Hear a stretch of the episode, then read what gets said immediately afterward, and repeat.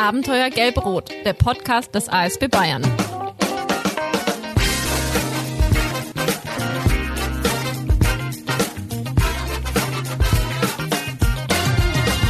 Es ist eine besondere Folge, die wir heute haben. Ausgabe Nummer 12, Abenteuer Gelb-Rot, der Podcast des ASB Bayern. Und damit feiern wir Jubiläum, nämlich unser einjähriges. Und deshalb zu Beginn dieser Ausgabe ein herzliches Dankeschön an unsere treuen Hörerinnen und Hörer. Danke, dass ihr jedes Mal wieder eingeschaltet habt und uns die ganze Zeit über begleitet habt. Das freut uns sehr. Und für unsere Jubiläumsfolge, da haben wir uns natürlich auch ein besonderes Thema ausgedacht, ein besonders wichtiges Thema. Der ASB in Bayern ist in vielen spannenden Gebieten aktiv, sei es der Rettungsdienst, der Bevölkerungsschutz, die drei Wünschewagen. Aktuell ist er stark in der Hilfe für Vertriebene und Geflüchtete eingespannt und so weiter.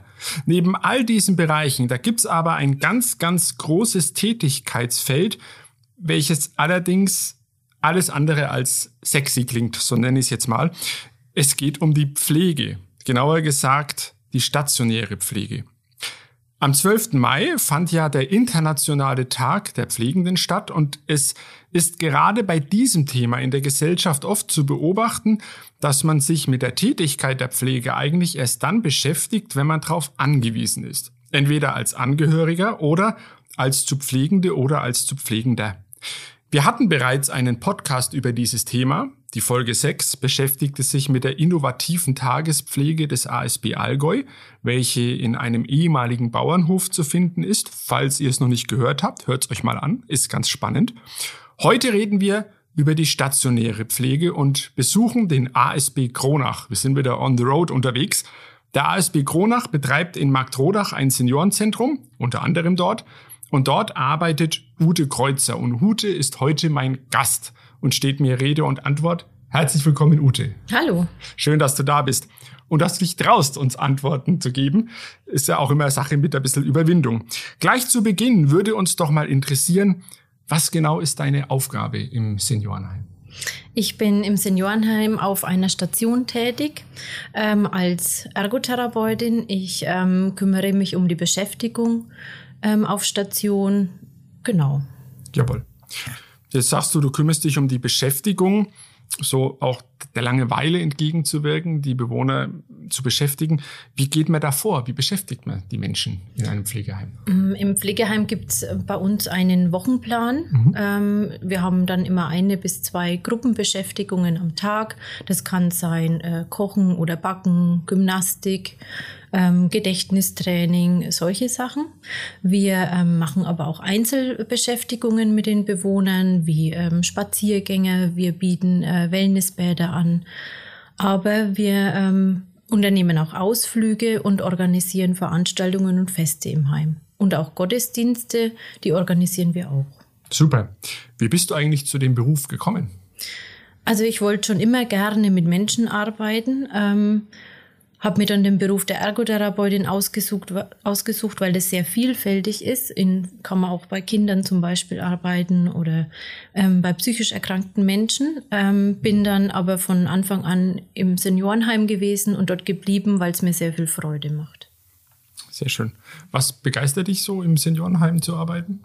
Die Dankbarkeit der Bewohner. Das begeistert mich am allermeisten. Und eben auch, dass jeder Tag anders ist. Okay, sehr schön. Ähm, jetzt arbeitest du ja schon viele Jahre in diesem Bereich. In unserem Vorgespräch, ähm, glaube ich, war die Zahl elf Jahre, wenn ich mich richtig erinnere. Bist du jetzt tätig beim ASB? Ja, genau. Genau, ne? elf Jahre beim ASB. Jawohl. Und damit hast du auch schon ganz viel Erfahrung. Was heißt denn dieser Begriff Pflege? Mit dem verbindet ja jeder was anderes. Was, was verbindest du mit dem Begriff Pflege? Was umfasst das alles für dich? Mm, Pflege ist nicht nur den Menschen den Körper zu sehen, den Menschen zu waschen, ähm, Medikamente zu geben, sondern einfach ähm, den ganzen Menschen. Also seinen Charakter, vielleicht die verschiedenen Besonderheiten, die er hat. Jeder Mensch hat eine Besonderheit oder eine Eigenheit. Ähm, den Lebenslauf beachtet man mit, wenn man den ähm, Bewohner pflegt. Was hat er gerne? Ist er Frühaufsteher? Schläft er lieber lang? Solche Sachen. Ähm, jeder hat seinen besonderen äh, Tagesablauf eben.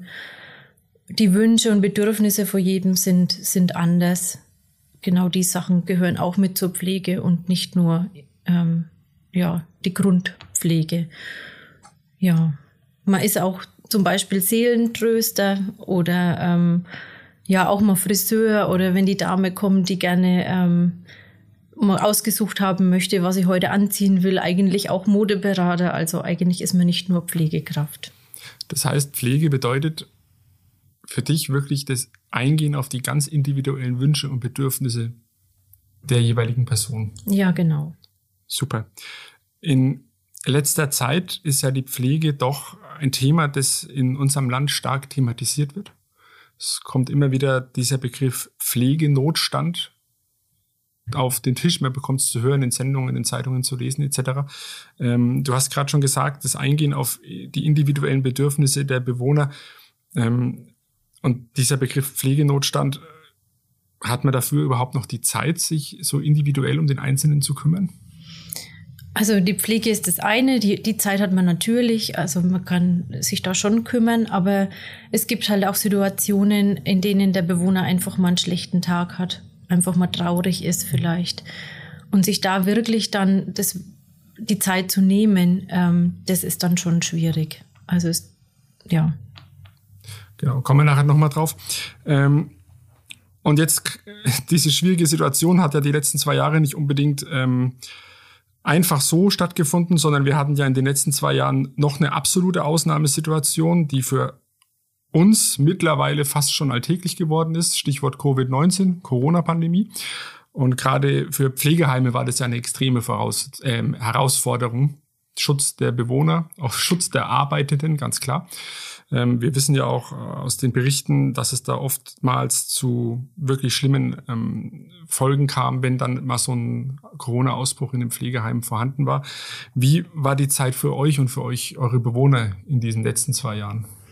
Also natürlich war diese Zeit auch sehr herausfordernd, ähm, aber ähm, das schweißt auch zusammen, finde mhm. ich. Ähm, die Bewohner waren auch in dieser Zeit äh, sehr dankbar, dass wir für sie da waren. Sie mussten uns natürlich oft in Schutzkleidung sehen, was natürlich auch gerade bei dementen Bewohnern auch schwierig ist oder wenn jemand schwer hört, was ja auch ganz oft der Fall ist und man hat dann die Maske auf und dann was weiß ich noch ganz viel verschiedene Schutzausrüstung, ähm, dann tun die sich schon schwer. Wir hatten dann die Möglichkeit, über ein Tablet so Videoanrufe mit den Angehörigen zu machen, zum Beispiel, wenn das jemand noch leisten konnte, der Bewohner, dass er das noch verstanden hat. Ähm, das hat schon geholfen. Äh, ja, wir haben unser Bestes gegeben, ähm, den Bewohnern auch in dieser Zeit ein, ein, eine gewisse Normalität zu vermitteln. Mhm. Ähm, wir hatten dann schon auch ähm, Beschäftigung zum Beispiel oder ähm, ja, so kleine Andachten auch auf Station dann eben, dass man sich trotzdem noch ein wenig, ähm, viele sind ja sehr gläubig und das hat dann auch geholfen, so als für die Seele. Mhm. Genau. Also es war, war herausfordernd, aber ähm, ja, es wir haben es gemeistert. Im Team hat man es bewältigen können. Genau. Ja. Ja. Gab es für euch Anerkennung und Dankbarkeit man hat ja oft gesehen, diesen Applaus, gerade am Anfang, so erste Welle, war ja dann ähm, in größeren Städten oft zu beobachten. Ich weiß jetzt nicht, ob es in Marktrodach auch der, Form, der Fall war oder gab es darüber hinausgehend noch andere Formen der Wertschätzung oder Anerkennung? Wir haben zum Beispiel von einer Ehrenamtlichen, die hat sich da sehr gekümmert und hat ähm, oft mal so kleine ähm, Steine ähm, so als Handschmeichler mhm. bemalt mit lieben Worten drauf. Die haben uns dann erreicht. Die Kindergartenkinder vom Ort haben ähm, selbst gebastelte Sachen vor die Tür gestellt gestellt. Die konnten wir dann den Bewohnern geben. Also da haben wir schon Anerkennung erfahren. Ja, das ist ja schön, sehr schön. Ihr habt in eurem Heim, so wie es in allen Heimen der Fall wahrscheinlich ist, ja auch Personen, und du hast es vorhin auch schon erwähnt, die an Demenz erkrankt sind. Wie findet man denn den Zugang zu solchen Personen oder den Umgang mit diesen? Wie kann man den gestalten?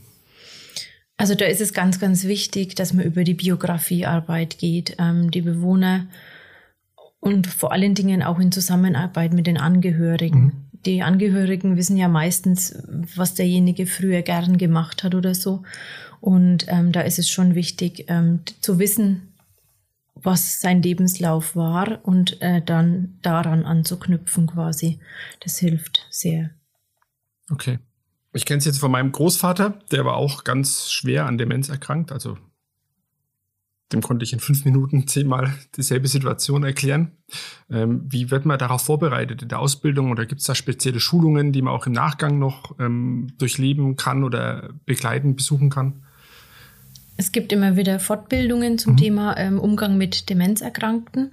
Da gibt es dann verschiedene Strategien, ähm, wie ich den Bewohner, das heißt immer so schön, dort abhole, wo er steht.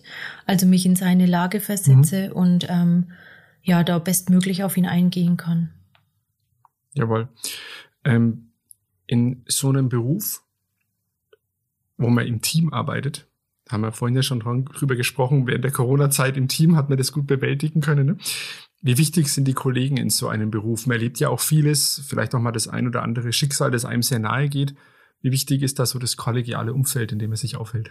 Die äh, Teamarbeit ist das Aller, Allerwichtigste. Das Team ist ähm, da geht's von der Hauswirtschaft über die Pflege bis zur Beschäftigung und ähm, die Reinigung, die Verwaltung, alles ist wichtig. Also ähm, das Team gibt einem auch Halt, mhm. ähm, wenn eben so eine Situation ist. Wir sind in einem Seniorenheim, da sterben die Menschen einfach, das ist einfach so. Ähm, genau, da ist es einfach sehr wichtig. Es gibt Bewohner, die sind einem sehr ans Herz gewachsen. Natürlich mag man alle Bewohner aber es gibt halt trotzdem immer mal jemanden, der einem besonders ans Herz gewachsen ist oder vielleicht auch ähm, sogar von der eigenen Familie. Ähm, da ist ähm, die Unterstützung vom Team schon sehr wichtig, dass man sich austauscht, ähm, wie oder auch schwierige Bewohner, die ein herausforderndes Verhalten haben. Wie gehen wir mit dem um? Wie machen wir das am besten gemeinsam? Das geht nur, wenn man das zusammen macht. Was wäre das so, so ein herausforderndes Verhalten der Bewohner? Was kann man sich darunter vorstellen? Das ist zum Beispiel, wenn jemand in der Demenz ist und man ja gerade nicht genau weiß, in welcher Phase er sich befindet vielleicht, mhm. äh, dass man ihn einfach, dass er auf verschiedene Situationen einfach extrem aggressiv zum Beispiel mhm. äh, ähm, reagiert. Ja. Sowas ist ein herausforderndes Verhalten oder wir hatten das jetzt mit dem Krieg zum Beispiel, wenn dann im Fernsehen das Kriegsgeschehen von der Ukraine läuft, dann erinnert es gerade Demenzerkrank an demenzerkrankte Bewohner daran, wie es früher im Krieg war. Und dann reagieren die einfach ängstlich oder halt teilweise dann aggressiv oder das sind so Verhaltensformen. Löst was in ihnen aus in irgendeiner Form. Genau. Was ihr dann ich nenne es mal, auffangen müsst und wieder in, in gewisse Bahnen lenken müsst. Ja, genau. Ja. Denjenigen beruhigen oder ja. Wäre jetzt auch meine nächste Frage gewesen, wie dieses aktuelle Geschehen, das Kriegs Kriegsgeschehen, sich auf die Bewohner ausgewirkt hat. Also auf meiner Station ist es so, da haben wir ähm, sehr fitte Bewohner, mhm. nennen wir es dann. Ähm, da wird drüber diskutiert. Die möchten auch gerne immer, dass dann aus der Zeitung vorgelesen wird, dass sie einfach ähm, ja auf dem neuesten Stand sind. Sie erzählen dann, wie es früher bei ihnen war. Sie, die können damit umgehen. Und wie gesagt, auf der Demenzstation ist es dann schon etwas schwieriger. Da muss man schon etwas feinfühliger sein und kann da nicht alles sagen, weil sie dann eben, ja, zurückversetzt werden in eine schlechte Zeit. So eine Art Flashback in Anführungszeichen ja. bekommen. Ja. Jetzt haben wir vorhin erwähnt, Pflege ist ja etwas, mit dem er sich oftmals erst dann beschäftigt, wenn man muss, weil die Situation es jetzt erfordert. Ne? Und bei dem Begriff Pflege hat ja auch der ein oder andere vielleicht bestimmte Ansichten oder, oder Bilder im Kopf, die sind nicht schön, aber es sind nicht, auch nicht unbedingt das, was Pflege tatsächlich darstellt. Man hat da vielleicht so gewisse Vorurteile. Manchmal schrecken Menschen dann davor zurück, die Möglichkeit eines Aufenthalts in einem Pflegeheim in Betracht zu ziehen. Entweder als Selbstbetroffene oder als Angehörige, wenn es darum geht, wie gehe ich jetzt mit der Person, die Pflege benötigt, weiter vor. Wenn du jetzt dich an jemanden wenden könntest, der aufgrund der Umstände, nachlassende Gesundheit etc., gerade vor der Entscheidung steht, ziehe ich in einem Pflegeheim oder bleibe ich in meinen eigenen vier Wänden, Was würdest du ihm sagen? Gibt es Argumente, um beruhigt einen Platz in den Pflegeheim in Betracht zu ziehen? Ja, bestimmt. Also ich würde ihm sagen, ähm, er ist nie alleine, kann sich aber zurückziehen zum Beispiel. Ähm, es ist immer jemand da, der sich um die Arzttermine, um Medikamentengabe zum Beispiel kümmert, wenn das derjenige nicht mehr kann. Es werden aber trotzdem seine individuellen Wünsche und Bedürfnisse immer berücksichtigt, so weit möglich, aber normalerweise ist es gut möglich. Es herrscht eigentlich meist eine familiäre Atmosphäre. Ähm, die Leute kennen sich untereinander. Gerade, und das ist so geschehen, ähm, zur Corona-Zeit, als wir dann ähm, alle zusammensaßen, ich denke, es war kurz vor Weihnachten mal, da habe ich meinen Bewohnern gesagt, schaut her, ihr seid jetzt nicht alleine. Ihr habt vielleicht jetzt nicht die Familie da, aber es ist jemand bei euch. Ja, und das ist so das Aller, Allerwichtigste. Ähm, ja. Danke für die Antwort. Ähm, Gibt es so ein Erlebnis aus deiner Vergangenheit im Beruf, wo du sagst, das ist so eine Art Kraftquelle, da denkt man gern dran zurück und sagt, jo, da weiß man dann, wenn man daran denkt, dass es sich wirklich lohnt, da tätig zu sein im, in der Pflege. Auf jeden Fall. Da gibt es sogar mehrere. Darfst alle erzählen. Sind zwar immer nur kleine, aber es sind mehrere. Ähm, so kleine Sachen. Also das war erst letzte Woche beim Spaziergang mit einer Bewohnerin, die Aussage von der Bewohnerin, die normalerweise ähm, ja so schwankend in die Demenz rutscht noch, mhm. also noch nicht so sehr, ist, ähm, das Leben ist schön, hat sie geäußert. Also ich finde, wenn sie sich wohlfühlt, dann ist das natürlich perfekt für uns. Ne? Ähm, was fällt mir noch ein? Spricht für euch, dass sie sich wohlfühlt. Ja. Oder wir hatten Ausflug ins Schützenfest in Kronach, als es noch stattfinden durfte. Da haben wir zum Beispiel, oder jeder Bewohner von einem Schausteller, der ja, so eine Losbude hatte, Geschenke bekommen. Da haben wir ein großes Gruppenbild gemacht und das war dann, das war ziemlich am Anfang, als ich beim ASB angefangen habe. Und dann war das Tradition. Jedes Jahr sind wir ins Schützenfest gegangen und er hat immer den Bewohnern was geschenkt. Ja also das ist ja. sehr schön gewesen. Ja. Also Anerkennung, genau. Mm, ja, oder die, die 90-jährige Dame, die aus Berlin kommt und noch bis in fast, bis sie fast 100 war, ähm, jeden Tag ihre Zigarette vor der Tür geraucht hat und immer an ähm, Witz auf den Lippen hatte. Ja, so, das sind so kleine Momente, die einfach Spaß machen. Ja. Es gibt noch eine Geschichte, die ist, liegt schon längere Zeit zurück. Da haben wir einen Ausflug gemacht ähm, in die fränkische Schweiz, in einen bestimmten Ort mit einer Bewohnerin, die dort wohnte. Als wir da vorbeigefahren sind, hat sie gesagt, sie möchte gern nochmal in ihr in ihren Hof, das war Bauernhof und möchte einfach sich nochmal umschauen. Dann konnte man tatsächlich mit dem Auto so quer durch den Hof fahren. Sie hat sich dann alles angeschaut und ähm, ja, wenige Zeit später ist die Bewohnerin dann verstorben. Mhm. Ja, das war so ihr letzter Wunsch scheinbar, angelehnt noch an den Wünschewagen, ja. den es da ja noch nicht gab. Genau, heute, heute könnte man dazu dann ähm, den Wünschewagen anfragen. Hat man übrigens auch schon eine Folge dazu im Podcast. Könnt ihr euch auch gerne anhören, war auch sehr spannend. Aber das hat ähm, der Bewohnerin dann nochmal so ein Stück ähm, Bestätigung gegeben oder nochmal Befriedigung. Ja, wie Abschied nehmen, so ja. in die Richtung, genau. Ja. Wie ist es für euch, wenn ein Bewohner dann tatsächlich stirbt, wenn er geht? Ähm, wie könnt ihr damit umgehen? Ich meine, Tod ist ja nichts Natürliches, auch wenn man es im Pflegeheim logischerweise wahrscheinlich öfter damit in Berührung kommt wie in anderen Bereichen.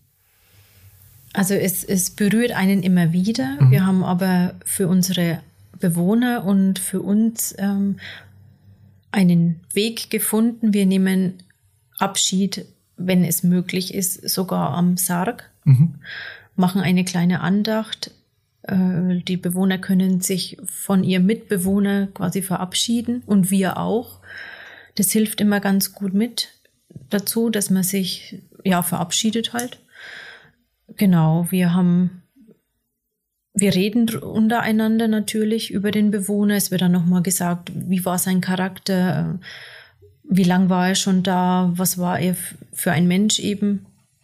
genau, wir verabschieden uns da und es ähm, wird auch nicht einfach so zur Hintertür rausgemacht, sondern ja, ich finde es auch sehr wichtig, dass es so gemacht wird, dass das die anderen Leute mitbekommen, weil ähm, es ist jedem wahrscheinlich seine Endstation oder den meisten. Und dann wissen auch die, wenn ich mal gehen muss, dann werde auch ich so verabschiedet. Dankeschön. In der letzten Folge, da hatten wir Nina Brunner und Karina Knobloch bei uns zu Gast. Ähm, die beiden haben von ihrer Arbeit in der Ukraine-Hilfe berichtet. Im Fall von Nina betrifft es jetzt die Unterkünfte für Geflüchtete bzw. Vertriebene in Deutschland. Und Karina hat eindringlich von ihrem Engagement im Flüchtlingscamp in der Slowakei an der Grenze zur Ukraine berichtet. Auch eine tolle Folge, falls ihr sie noch nicht gehört habt, hört sie euch an. Aber die beiden haben uns zwei sehr interessante Fragen mit auf den Weg gegeben. Und die erste Frage ist, momentan kommen ja viele Personen nach Deutschland, weil sie fliehen vor den Situationen in der Ukraine und darunter sind auch Pflegekräfte. Wie können diese Pflegekräfte in ihrem Beruf in Deutschland anerkannt werden und dann auch in das in die Arbeitswelt, sofern sie es möchten, mit eingebunden werden. Da haben wir uns im Vorfeld drüber unterhalten. Das ist gar nicht so einfach zu beantworten, ne? weil ähm, hier kommt ganz viel zusammen, auch in rechtlicher Hinsicht. Und ich versuche mal eine ganz kurze Erklärung darüber zu geben. Die Ukraine ist ja kein EU-Mitglied. Die Menschen, die jetzt aus der Ukraine nach Deutschland kommen und Schutz suchen, haben als Vertriebene beziehungsweise Geflüchtete andere Rechte als Menschen, die sonst aus einem Nicht-EU-Land nach Deutschland reisen, um arbeiten zu wollen. Zum anderen sind die allermeisten Berufe im pflegerischen Bereich sogenannte reglementierte Berufe. Das heißt, für die Ausübung dieses Berufs benötigt man eine Anerkennung der Qualifikation in Deutschland. Jetzt haben sich die Gesundheitsministerinnen und Minister der Länder darauf geeinigt, die Berufsabschlüsse im Gesundheitsbereich von Geflüchteten aus der Ukraine schnell anzuerkennen. Und hierzu soll es auch zeitnah eine Empfehlung geben. Allerdings liegt die jetzt zum Zeitpunkt der Aufnahme dieses Podcasts noch nicht vor. Das heißt, alles weitere, was wir jetzt an dieser Stelle sagen würden, wäre fachlich unqualifiziert und es besteht die Möglichkeit, dass wir euch Blödsinn erzählen und das wollen wir nicht. Deshalb verweise ich jetzt an dieser Stelle mal auf eine Internetseite, die lautet www anerkennung-in-deutschland.de. Die ist äh, von einer Bundesbehörde gestaltet und hier findet ihr, wenn es euch interessiert, viele Informationen zu diesem Anerkennungsverfahren von ausländischen Berufsqualifikationen. Und im Fachkräftebereich auf dieser Website gibt es auch ein fünfminütiges Video, wo der gesamte Prozess sehr anschaulich erklärt wird. Also wer Interesse hat, da mal reinschauen. Dann hat er mehrere weitere Informationen und final muss man dann eh ein Beratungsgespräch ähm, beantragen, wo einem erklärt wird, wie das abläuft. Aber bei der zweiten Frage, da kann uns die Ute sicherlich weiterhelfen. Schauen wir mal. ähm, und zwar war die Frage von der Karina. Und ich habe ja vorhin gesagt, ich komme nochmal auf das Thema Pflegenotstand zu sprechen. Und dazu passt Ihre Frage sehr gut, denn die lautet, wenn du, liebe Ute, jetzt einen magischen Flaschengeist finden würdest und könntest einen der drei Wünsche, die du von diesem Geist zur Verfügung gestellt bekommst, für die Pflege verwenden.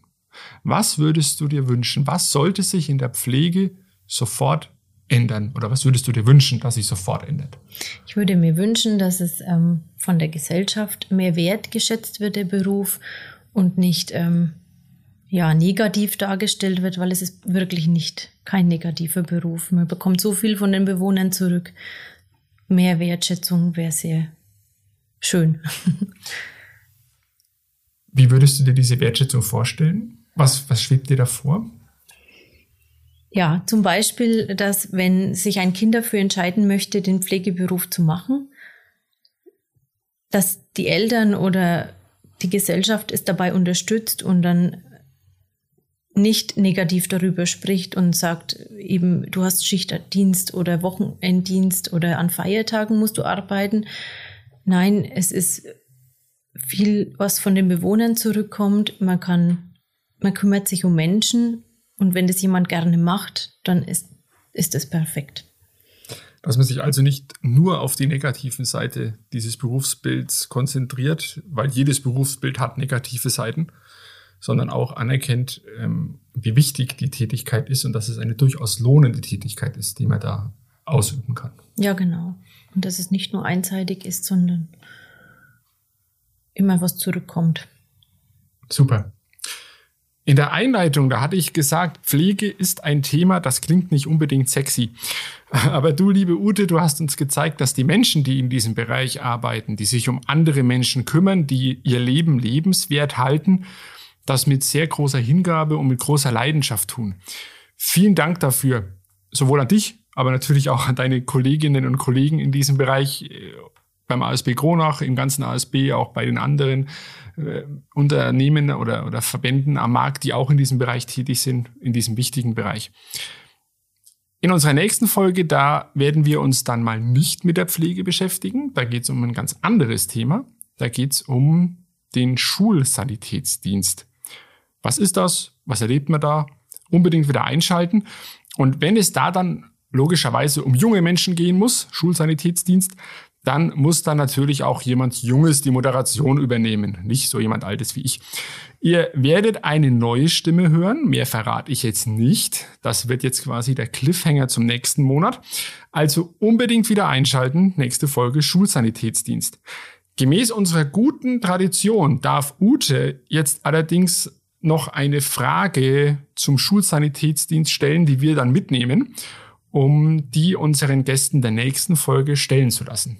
Ute, was würde dich interessieren zum Thema Schulsanitätsdienst? Mich würde interessieren, was die Kinder überhaupt dazu bewegt, das zu machen. Das kriegen wir hin. Die Frage werden wir stellen. Und damit hast du es geschafft, liebe Ute. War es arg schlimm? Nein, war alles gut. Super. Perfekt. Souverän gemeistert. Vielen Dank, dass wir dich besuchen dürften hier in Kronach. Du uns einen schönen Einblick in deinen Arbeitsalltag gegeben hast, da ganz offen drüber gesprochen hast. Und an unsere Hörerinnen und Hörer.